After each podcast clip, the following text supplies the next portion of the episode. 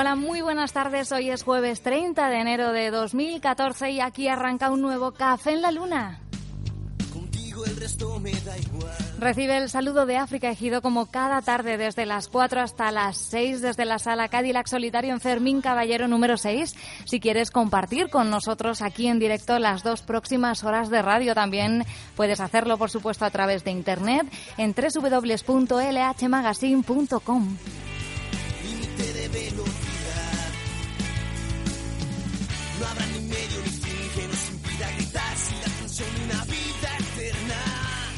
Y hoy habíamos decidido, pues, porque sí, porque es el programa 49, porque la gente hace programas especiales cuando llega el 50, cuando llega el programa número 100, pues nosotros somos así. Y en el programa número 49 empezamos una ronda que esperemos eh, que dure mucho más de programas especiales sobre artistas que consideramos que por algún motivo u otro merece la pena dedicarles eh, por lo menos, por lo menos dos horas de radio. Y hoy, del único grupo del que vamos a escuchar canciones, excepto esta sintonía que nos acompaña cada día, que es de Impulso, eh, va a ser de Bruce Springsteen, a quien hoy dedicamos las dos próximas horas.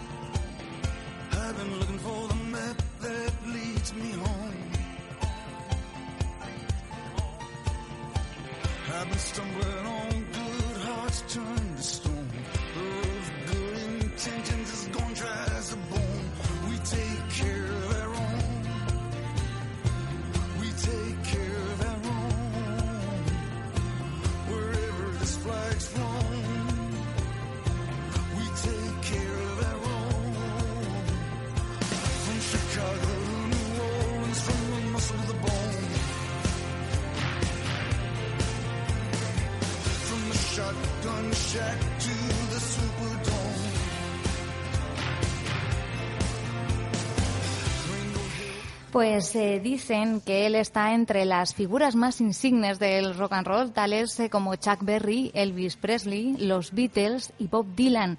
Pero quizá sea el más terrenal de todos ellos. Al menos, él siempre dice que su música es un diálogo realista y humano con su público y asegura tocar en cada directo como si fuera el único.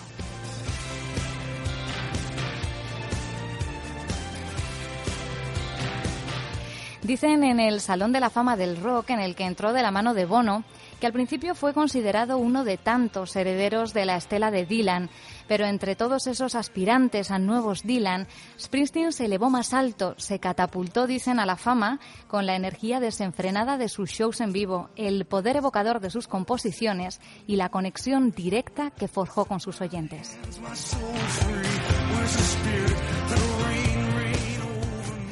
El Boss levantó el rock and roll de capa caída de principios de los 70, dando continuidad y renovación en un momento en el que estaba muy necesitado de ambas. Springsteen restauraría una nota de urgencia y realismo en el paisaje del rock and roll. Aunque sus datos son apabullantes, 16, 17 ya álbumes de estudio, 5 discos en directo y un homenaje a Pete Seeger, 21 premios Grammy, un Oscar, dos Globos de Oro y muchos más galardones, lo cierto es que su carrera ha estado por encima de cifras y, como decíamos antes, más ligado a algo tan terrenal y tal vez mágico con la química que quienes han acudido a sus conciertos dicen que desprende. Y entre esas personas que han acudido a sus conciertos están los dos invitados con los que hoy vamos a regalar y regalarnos dos horas dentro del universo Springsteen. Ellos son Álvaro Matesanz, músico y colaborador de este programa. Álvaro, buenas tardes. Buenas tardes, África. Hablar de Springsteen y que tú no estés aquí era inviable. Claro. Y Cristina García Lluvero, que como conocedora de tantas y tantas cosas y sobre todo del boss, también se ha ganado un puesto en esta mesa. Cristina, buenas tardes. Hola, buenas tardes. Qué ganas de tenerte ya aquí. Dice, yo vengo de Bruce de fan, pero tú de Bruce Springsteen, unos cuantos conciertos también has ido, ¿eh? Bueno, unos cuantos, pero seguro que muchos fans me superan la cantidad por creces, pero bueno, voy a contar yo mi experiencia y lo que sé de Bruce. Claro lo voy que a compartir con, con todos los oyentes.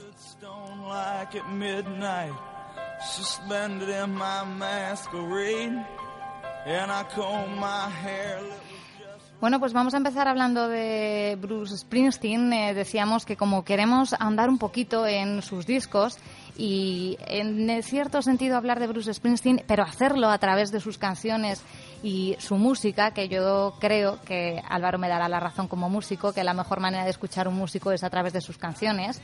Eh, vamos a hablar poco, si cabe, de, de él antes, ¿no? Él había sido rockero, eh, que estaba actuando por la costa de Nueva Jersey durante casi una década.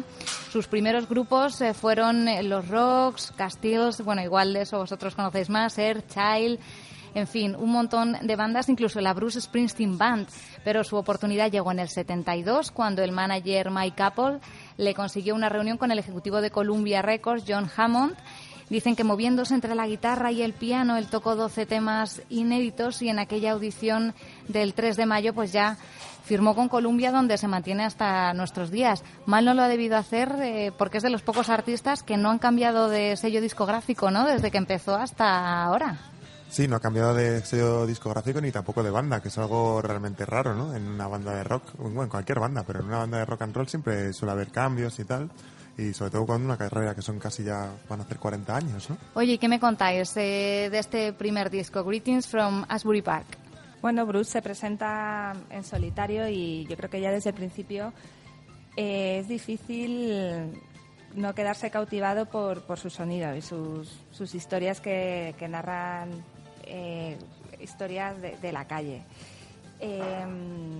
Es, es, cierto que no logró deslumbrar a, al gran público, pero bueno, empezó empezó fueron sus comienzos y bueno ya empezaba a despuntar sobre todo los directos. Bueno un disco que la, la E Street Band está por ahí pero no oficialmente no sí porque creo que eran músicos que venían de Castiles no que había, había tocado varios con él y pues les llamó Bruce para grabar este disco que eso tuvo mucha acogida en la, muy buena acogida en la crítica pero no no terminó de dar un no llegó a las grandes masas como para conseguir un, un buen contrato Fijaos que en, en, 2003 la revista Rolling Stone hizo unas listas de estas eh, que luego todo el mundo lee y todo el mundo las toma como referencia, ¿no? De los 500 discos eh, mejores de todos los tiempos. Y en 2003, eh, que creo que Bruce Springsteen había publicado, no sé si 11 o 12 álbumes, pues en esta lista ya había 7.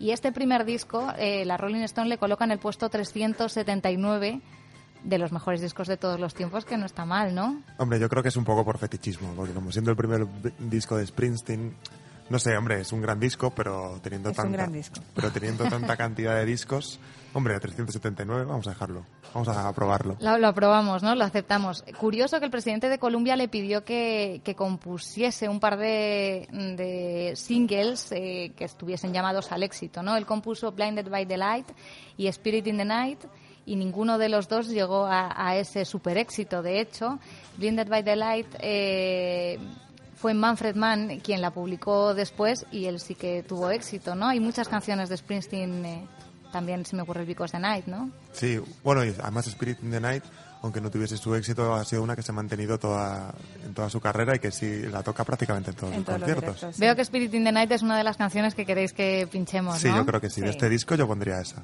aunque bueno está sonando de fondo Growing Up Ajá. eh, una canción que tiene una alta carga autobiográfica eh, bueno las letras en la letra llega a decir eh, bueno comenta eh, me fui de vacaciones a la estratosfera y regresé a la Tierra donde eché raíces, pero me reservé un lugar en la estrella, en las estrellas. Esto ya un poco era un augurio de dónde, ¿De dónde iba a llegar? dónde iba a llegar. Bueno, pues nos quedamos, ¿os parece, con el Spirit in the Night y nos metemos en el universo Springsteen? Adelante.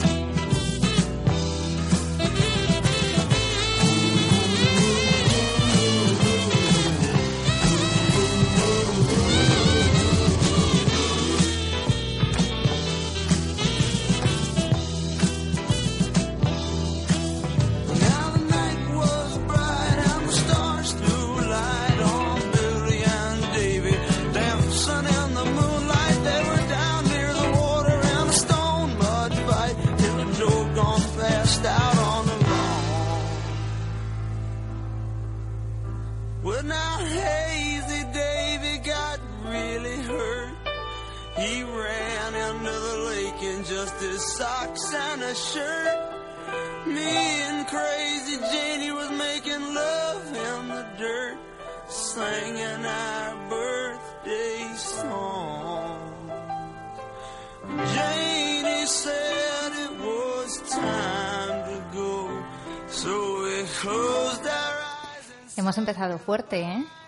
Eso es. Iba a contar yo una anécdota, porque una de las cosas, bueno, hablaremos mucho de los conciertos de, los conciertos de Springsteen, pero una de las cosas que hace que me gustan mucho, que es que coge canciones y las versiona solo a piano, de- dependiendo de cada giro, de incluso cada ciudad, coge cierta canción y la hace solo a piano. Y hay una anécdota con esta canción en, el- en un directo de Barcelona, creo que es a principios del, del 2000, un directo que sacó en Barcelona, que sale cantando Spirit in the Night, que la que estamos oyendo, solo a piano. Y pues eso empieza y dice, "Ah, especialmente para Barcelona, empieza a cantarle y a mitad de la canción se queda, se queda en blanco y no se acuerda de la letra. Y es una de las cosas que te hace meterte mucho en, este rollo Springsteen de sentirte como en familia, ¿no? Porque le ves en vez de ser trágico es al revés, todo el mundo aplaudiendo, en plan de ¿cómo era esto? Entonces, una mezcla entre el público y él vuelven a reactivar y dice, ah, aquí es, y sigue, y sigue cantándola. Y es uno de esos detalles que a lo mejor lo hace otro y queda raro, pero si lo hace Sí. Springsteen, Volvemos a lo que decíamos que muchos dicen de él, ¿no? Cuando decía yo lo de que quizá es más terrenal que otras estrellas, ¿no? Que siempre dicen que tiene, mantiene mucho ese diálogo con el público, ¿no? Interacciona en los conciertos totalmente con el público. Claro, y la, es eso, una sensación de, esta, de, no sé, que todo está bien, porque como es algo, es como el, el, el más auténtico, ¿no? Por así decirlo. Es todo tan fácil, tan real, que no pasa nada si se equivoca o si se cae, o, da igual. Crea una hermandad entre De- todos, ¿no? Claro. Sí, de, hecho así. Álvaro estaba contando antes fuera de antena, recordando un, un vídeo que había en YouTube de un concierto donde está cogiendo el tono en directo, Sí, ¿no? eh, que hace, mm, eh, ¿cómo se llama? La de Chuck Berry, You Never, eh, You Never Can Tell, porque una de las cosas que hacen los conciertos de Springsteen, para quien que no lo sepa, es hay va- varias, eh, varias etapas que se hacen, ¿no? Que es hacer carteles, la gente hace carteles con nombres de canciones, que la mayoría son suyas para que las toque. Entonces él recoge una serie de carteles, lee las canciones y lee los títulos y las tocan, pero también le ponen versiones. y hay un vídeo, claro, versiones de otros artistas y un- en uno de estos le dan esta canción, el You Never Can Tell, y la enseña tal y, y es, es muy gracioso como empieza eh, a, a mirar, a probar el tono en directo y se tira dos minutos probando, a ver, vamos a probar así. Y hacen, eh, no, así no, venga, eh, hasta que consigue coger el tono y dice, venga, ahora sí, un, dos, tres, y la tocan entera. Entonces, son detalles como esos, que eso lo puede hacer él. O sea, si lo hace cualquiera, dices, "Puf, ¿qué, qué, mierda es esto? Qué cansino, ¿no? Decías el You Never Can Tell, vamos a escuchar un poquito de, de cómo lo interpreta en directo. Bueno, también le gusta mucho hablar, ¿no? Sí, es una de las cosas. Antes más, ¿no? Quizá lo hacía más cuando era más joven. Sí, bueno, si no, sus conciertos Sí. tocaría del repertorio que hace normalmente probablemente la mitad de las canciones y, o las mismas, pero durarían en vez de cuatro, Claro, ocho horas. Estamos probando, ¿ves? I try A. Voy a probar la. Eso está bastante bien.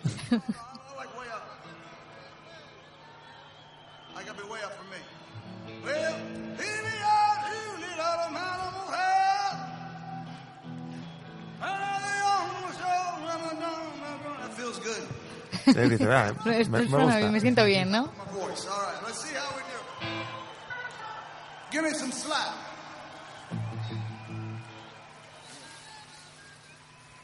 Pero lo más gracioso es que estos vídeos los sube el propio Springsteen a, a- bueno, eh, no él quiero decir, pero Sí, que, pero que sean aceptados que como- los autoriza como para canal. que, bueno, que está muy bien, ¿no? Que esa faceta la saque también y no sea tan tan megastar que diga, no, no, todo lo que esté correctísimo y... No, y hace que veas que realmente está improvisado.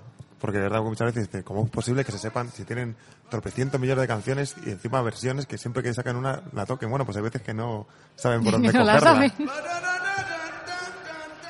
Y al hilo de lo que habéis comentado antes, las historias que cuenta haciendo una introducción a sus canciones, con la can- primera, una de las primeras canciones que hemos escuchado, Growing Up, eh, es muy repetitivo y bueno, en varios discos también se han publicado, varios discos en directo. Eh, cuenta, eh, al introducir esta canción, cuenta eh, su encuentro que tuvo con Dios eh, porque él, cuando era joven, sus padres, bueno, querían que hiciera algo de provecho, ¿no? Su padre quería que fuera abogado y su madre quería Qué que raro, fuera un músico al que escritor. le digan que haga algo de provecho, ¿no? Pero él le preguntaba, él decía que él no quería ser algo, él quería todo. Entonces dice que se abrieron, se abrió el cielo y aparecieron tres palabras, let it rock. Ahí es nada. Bueno, tres minutos después, Bruce sigue buscando su tono, así que nosotros vamos a, vamos a avanzar un poquito. Hablábamos de ese primer disco de 1973, pero es que en 1973 dio un segundo disco, que además fuera de antena contabais que este segundo disco de Wild, The Innocent and the Street Shuffle, eh, que pasó un poco inadvertido quizá por venir tan seguido y venir antes del pelotazo Born de to Born to Run.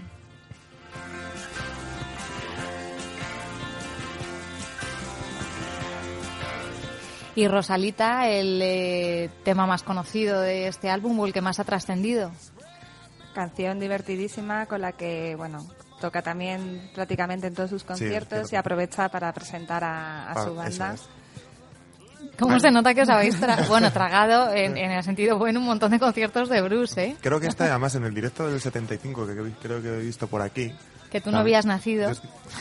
Bueno, y tú casi que tampoco, ¿eh? Yo tampoco. Y yo. Ya, ya, eso dicen en antena, yo no voy a decir nada. Bueno, el caso es que uno de los vídeos de estos, que a mí me encanta ver los vídeos que va subiendo eh, Bruce, eh, en esta época que era quizás la más exagerada en directo, ¿no? Que es, siempre lo ha sido, ¿no? Pero en esta es como que ves los vídeos y dices, joder, ya entiendo por qué tanta vitalidad y por qué se hablaba tanto de él.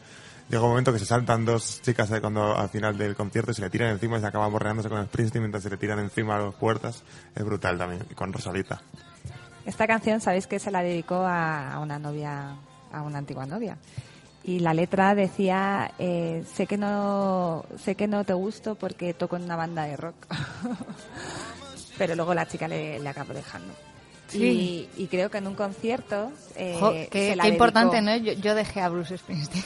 Se la dedicó y le dijo, Rosalita, ya donde quiera que estés, sale esta noche, que es el título de, canción, de la canción Rosalita, que Much Tonight.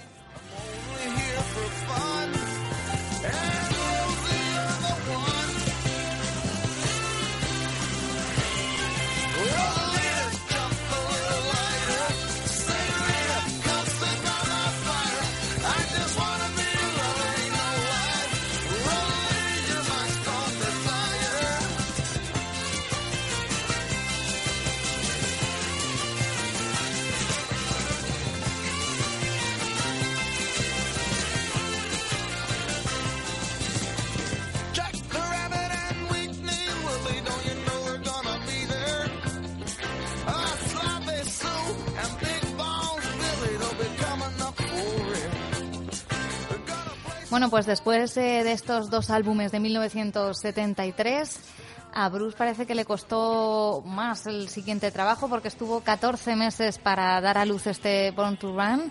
Eh, dicen que estaba eh, casi desesperado, ¿no? Que, eh, que cayó así en una especie de estado de angustia que por ahí he leído, ¿no? Que no lograba traducir lo que quería, lo que quería expresar. Hombre, es un, es un momento muy complicado en, en la historia de un artista, el tercer disco, porque es un momento como muy... es un punto de inflexión.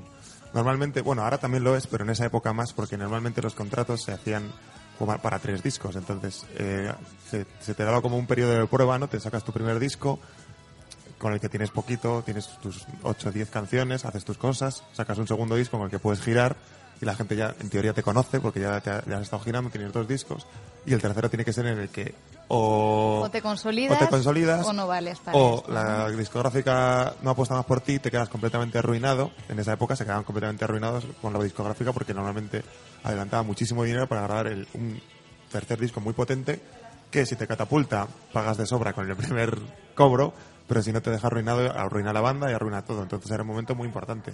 Pero además Bruce, en, en la gira anterior, previo a la edición de, de este disco, eh, bueno, ya se le había etiquetado como el futuro del rock and roll por John Landau, que fue, bueno, un crítico de la revista Rolling Stone, que posteriormente Pues fue su su manager, pero ya escribió eh, que había visto al futuro del rock and roll cuando le escuchó en este concierto en directo y había presentado precisamente el single Born, Born to Run.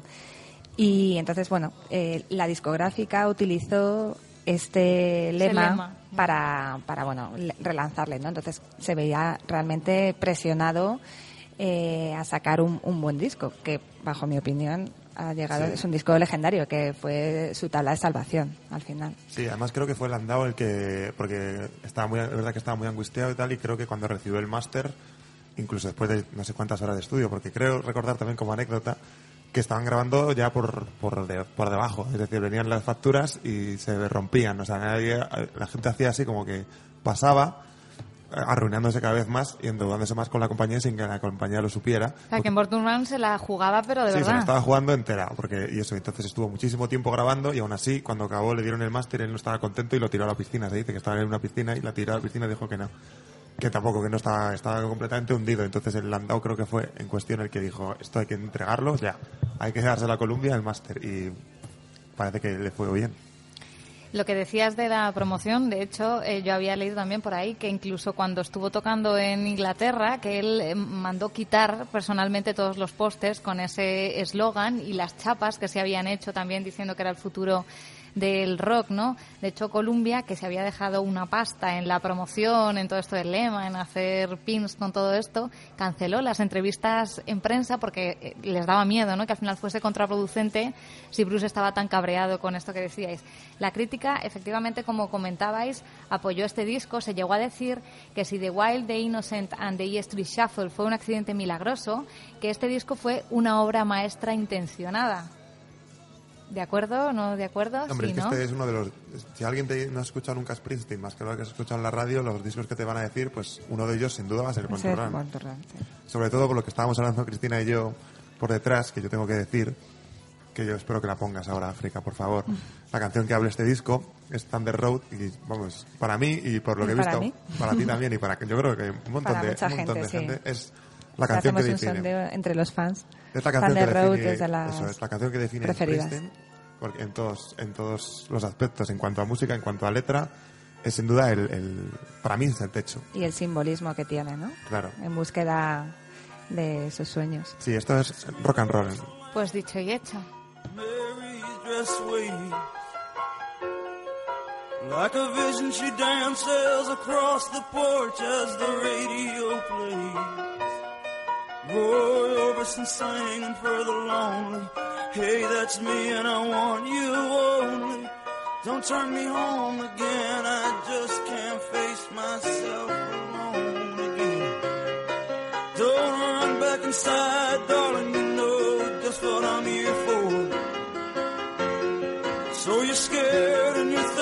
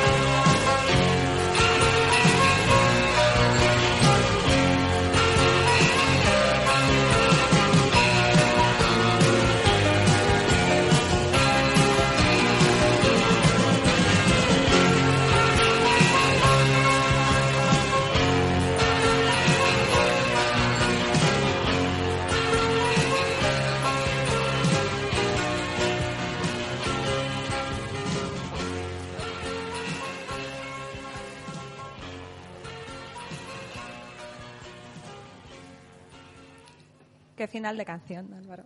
Claro. Es que me, me habían prohibido cortar la canción un poquito antes, ¿no? Está- no se puede cortar. Estabais con Es los pecado. pelos como escarpias. Como Scorpions. Como Scorpio. bueno, decís que de este disco, además, eh, él ha dicho en algún momento que este fue el disco que marcó su pérdida de inocencia. Y, y hay muchas más anécdotas en torno a este Born to Run. Por ejemplo, eh, durante la gira de Born to Run, cuando tocaron después del concierto en Memphis, eh, Steve Van Zandt, que se había incorporado ya al grupo eh, durante, durante este año, em, eh, bueno, después del concierto eh, acabaron casualmente en casa de, de Elvis. Elvis. Casualmente. Casualmente o no. Elvis, que, que ha sido eh, uno de los ídolos de Bruce Springsteen y una fuente de inspiración. Y, y bueno, pues al final vieron luces y pensando que estaría Elvis dentro, pues te- se tentaron a la suerte, saltaron las vallas y, y, y, bueno, finalmente fueron echados y expulsados de, de allí de la casa por, por los guardias porque bueno, Elvis no estaba, pero eh, Bruce dijo, dile que le hemos venido a ver, que somos Bruce Springsteen y la Street Band, Que nos escuche. que, que solo queríamos saludarle, pero bueno, su, gozo, su gozo en un pozo. Y además tú querías comentar algo, ¿no? De la canción Tenth Avenue Freezing Out. Sí, que también está en este disco, pues que hay- creo que hay un momento en que le men- menciona a Big Man, porque hay un solo de saxo así bastante potente, y es la canción que está haciendo en- desde que murió Clarence, que pues ha- han sido dos giras sin él ya. La estaban tocando siempre para hacer homenaje. Realmente emocionante. Cuando bueno, yo en el último concierto que estuve en, en el Bernabéu en el 2012 y salieron las imágenes de Clarence, bueno, la Sí. gente Además, estamos justo- emocionados. Claro, porque además el solo de saxo este lo hace, lo hace su, su sobrino, ¿no? Creo que es el nuevo fichaje de saxofonista. sí, sí. Entonces es como más aún más, es- te mete más en lo que es la familia, ¿no? Springsteen, que es un poco muy familiar todo. Sí,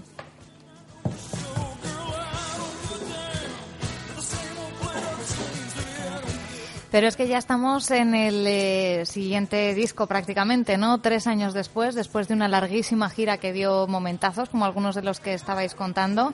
Llega 1978 y llega el Darkness on the Edge of Town.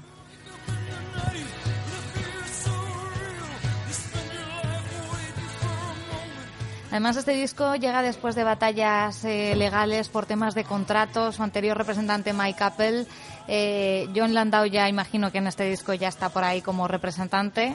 sí. Y tres años de batallas hasta que da luz este álbum.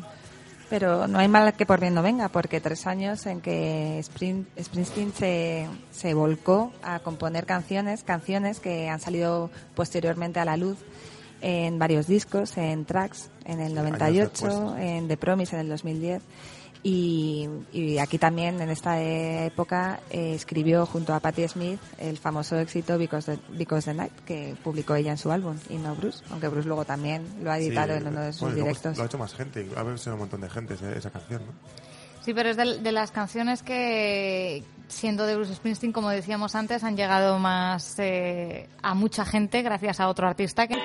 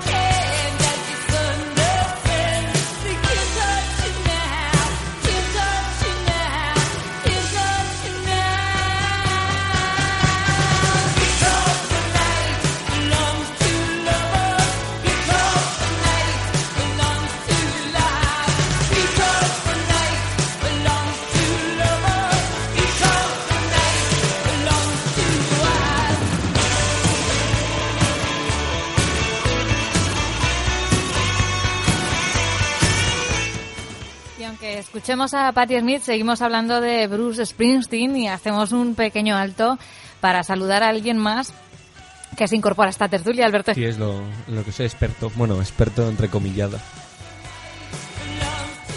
Pero estábamos hablando del Darkness on the Edge of Town. ¿Qué más me contáis, Cristina, Álvaro? De este disco, eh, Badlands. Sí, estábamos hablando de que, que, ca- bueno, en todos los conciertos que he ido, que he de decir que no son muchos, lo digo con la boca pequeña, solo lo he visto dos veces, matadme si queréis. Bueno, Pero en los dos- tampoco muchas más. Siempre Cinco. que... Nah, no, tampoco muchas. No, pero es verdad que hay muchos fans que... Yo he visto hasta camisetas eh, personalizadas de un grupo de amigos que ponen la lista de conciertos a los que han acu- acudido por detrás puestas ahí, muy friki eso. ¿eh? Bueno, yo conozco gente que la misma gira a lo mejor le ve en 10 conciertos, Sí, sí, porque le la- siguen en España, en Europa y allá donde les alcance Sí, sí, el dinero. tiren, claro. Sí, además, de hecho, en una de estas que veía yo de, una- de las camisetas de los colegas, eran todos los- como cuatro o cinco colegas, con la camiseta puesta de todos los conciertos a los que habían ido por el año y tal, un montón. Y en uno ponía uno, el cachondo, ponía no sé qué, año tal. Y pues en vez de poner que no había ido directamente, no ponerlo, ponía algo así como estaba malo, ¿vale? Y seguían poniendo la lista. Bueno, pues escuchamos un poquito del eh, tema que habéis elegido. Sí, de Badlands. Iba a decir que, que los conciertos en los que he estado siempre, hasta que arranca Springsteen, ¿no? Porque como no es un concierto tan grande en estadio, normalmente vas pronto y tarda un montón en arrancar, ¿no? Pues cuando ya fa- falta poco, la gente corea la parte del, del pequeño bajón que tiene esta canción, la corean y en el último concierto del Bernabéu que estuvimos Chris y yo, eh, después de estar coreando coreando, arrancaron con Badlands y fue apoteósico.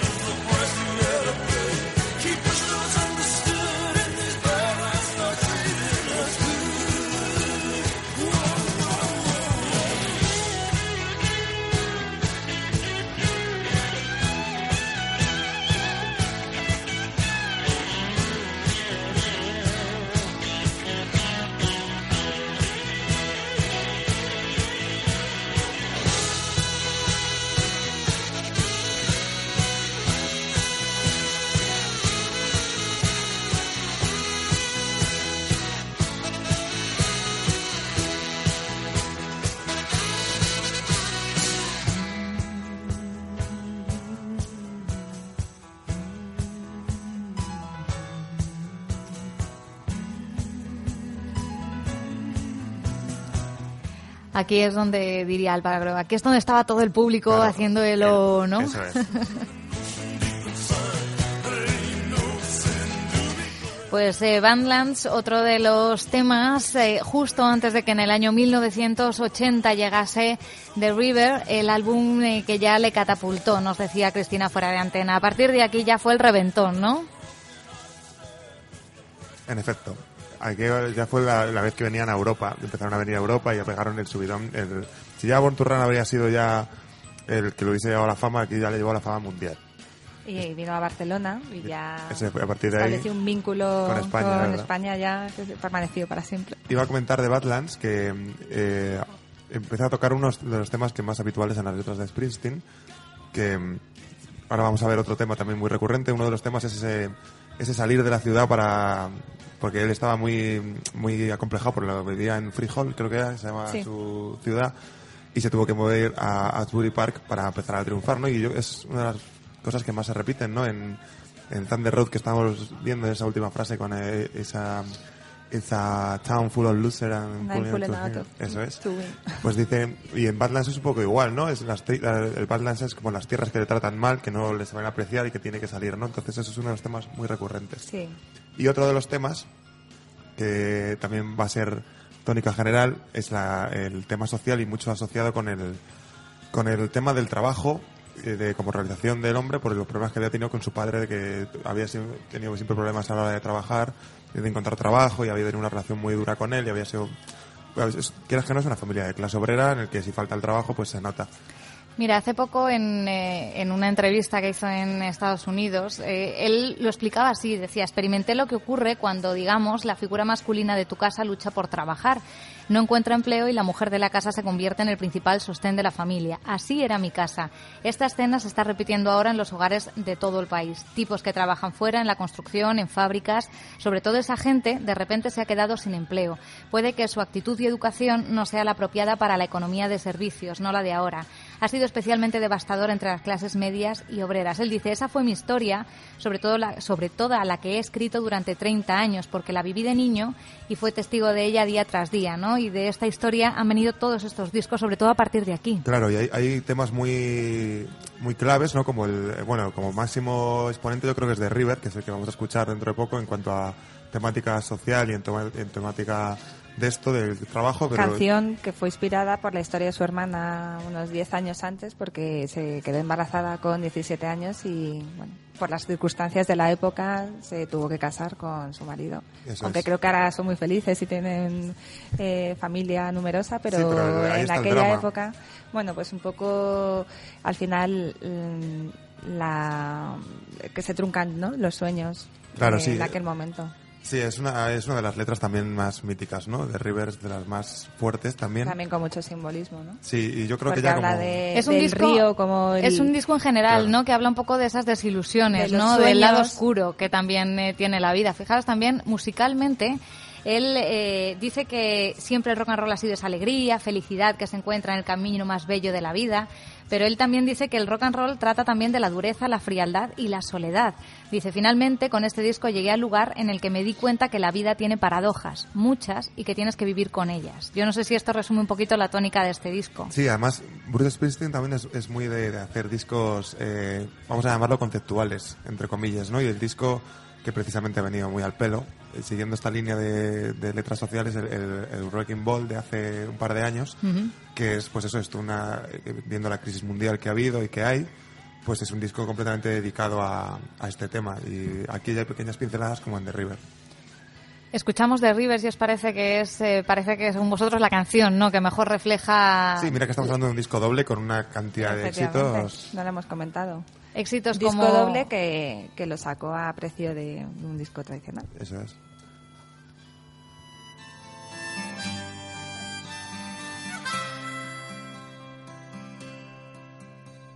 I come from down in the valley where Mister,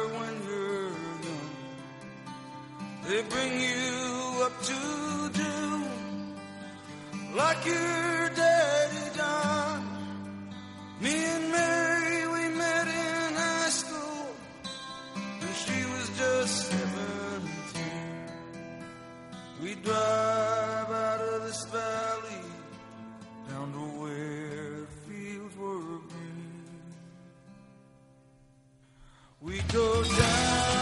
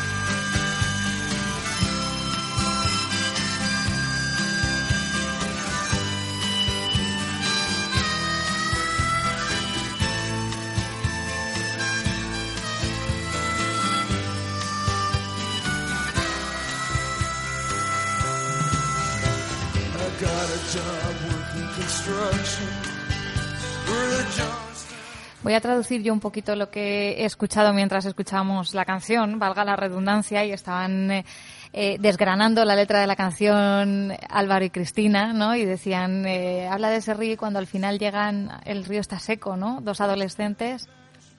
Sí, es una, es una historia, pues eso, como las que hace Springsteen, ¿no? Que es lo que decía él, que se ponía, eh, creaba personajes que los hacía que podía ser como tú o como yo y que hacía que te ponía que te pusieses en su en su piel. Entonces por eso llega tanto no porque es algo que podría pasarle a cualquiera.